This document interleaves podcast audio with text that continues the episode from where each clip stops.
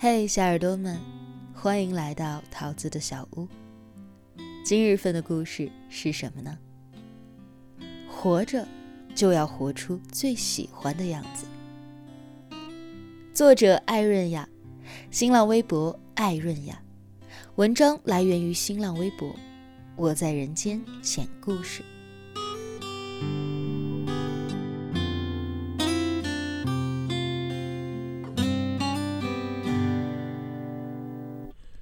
我喜欢你。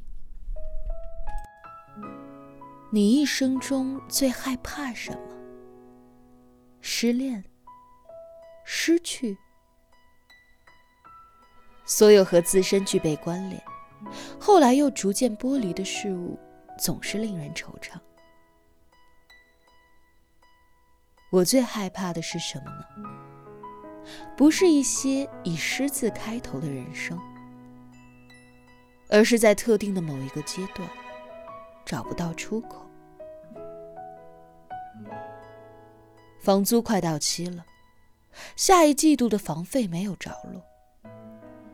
写的大大小小的故事经常卖不出去。编辑说：“你这样的故事，没有噱头，时代感又不强，现在谁还看呢？”我只好按照他的要求去改，改完之后又会因为新的原因被毙，我只好翻来覆去的改，一直改到最后，已经看不出来最开始想要凭借这个故事表达什么。不过这样子的话，偶尔还能够拿到一两笔的稿费，否则就只能把稿子放在电脑硬盘里沉下去了。我在坚持做了一个季度的自由撰稿人之后，开始怀疑自己。我固执的选择的路，有可能是错的。最大的原因是我的存款花没了，我只好出去找工作。找了一个星期，还是只能够窝在出租屋里面吃泡面。我没什么写作的天赋。这下连生存的能力都没有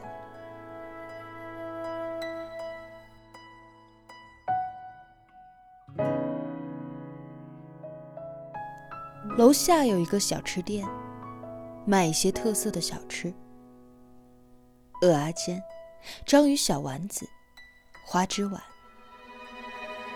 我吃过一次他们的鹅阿煎，店员用一种嗲嗲的语调模仿着台湾腔说。这是本店的招牌，台湾的鹅阿煎哦。我吃过一次，就再也没有光顾过，因为对于我来说，这样的小吃也已经负担不起了。可怜这找了一个星期的工作都失败的情况之下，我真的不想回家吃泡面了，于是就坐进了店里。过来招呼我的是一个清秀斯文的小姑娘。我说我不要鹅阿煎，我只要吃面，除了泡面，什么面都可以。她愣了一下，默默地转身走了。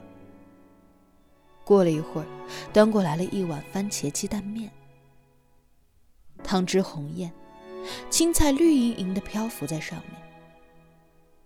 我把一碗面吃完，心情莫名的好了起来。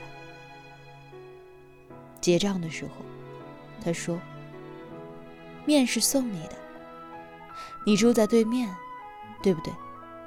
我经常看见你坐在窗口看书。”我顺着他的目光往外看，对应的还真的是我的小屋的窗户。阳光好的时候，我就会坐在那里看书。我不知道说什么好，他似乎有一点尴尬的笑了一笑。我喜欢会读书的人。我抬头看到了他身后墙上贴的菜单，价目一目了然，但是却没有看到西红柿鸡蛋面。走出店门的时候，我心想：读书好吗？读书有什么好？我连温饱都顾不了。在那之后，我又收到了两笔稿费，勉强可以维持一阵子的日常。但是找工作的事情不能停，我不能够再放任自己陷入这样的困顿了。有时候白天去找工作，晚上挤地铁回来，累得浑身疲惫，就在楼下吃面。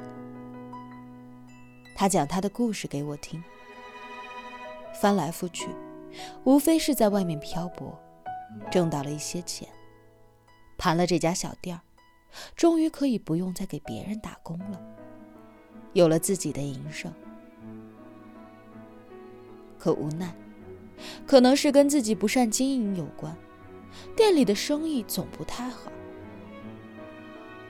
我有时候听着听着就会困得瞌睡，他就督促我早点回去休息。虽然那些变成了语言描述的漂泊感，似乎带了些轻描淡写，可我知道，每一个过往里，都一定揣着心酸。贱货。我不忙的时候，就会去张罗着帮他的忙。因为生意不好，原先帮工的店员被他辞掉了。我给他出主意，不一定要跟风做特色小吃啊。你的面做的那么好，也可以试着在店里推出一些面食啊。我还热络的帮他制作了一些宣传单，他一直道谢。可我总觉得。这一切都抵不过他在那个夜晚特意为我做的那碗面。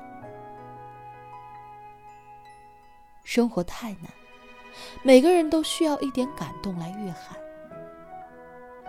不过是把他给我的，我又还给了他。不是为了互不相欠，而是想要因为一份相惜而互相关联。我不想失去。也不想不可控。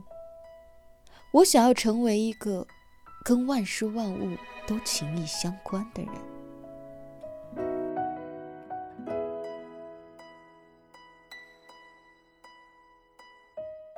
他带我去看过一次他的妹妹，刚刚二十岁，在一家卖陶笛的小店里做导购。很漂亮的女孩子，穿着条棉布小白裙。和他一样，对人微笑的时候很温柔。陶笛店布置的很文艺，妹妹就坐在那里吹陶笛。曲子动人，吸引了很多的游客。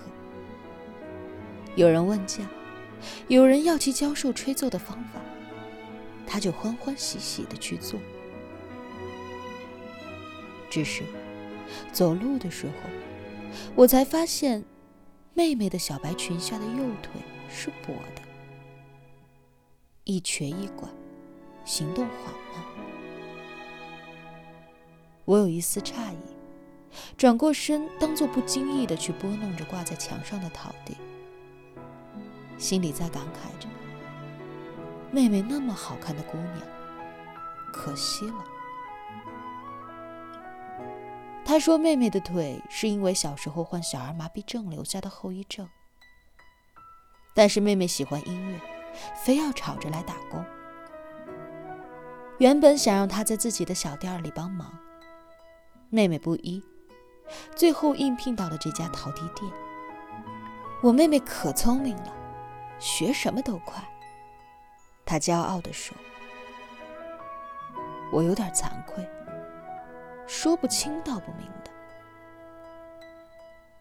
他没有读过什么书，言语间从来没有一句大道理。可他的生活，处处都是大道理。他说：“个人有个人的活法，个人有个人的机遇。”我就想啊，把店里的生意做好，挣足了钱，找一个我喜欢。也喜欢我的男人嫁了，嫁不出去也没关系，自己总是能够照顾好自己的。他明明比我大了好几岁，可说起这些话来，倒像是一个纯真的孩子。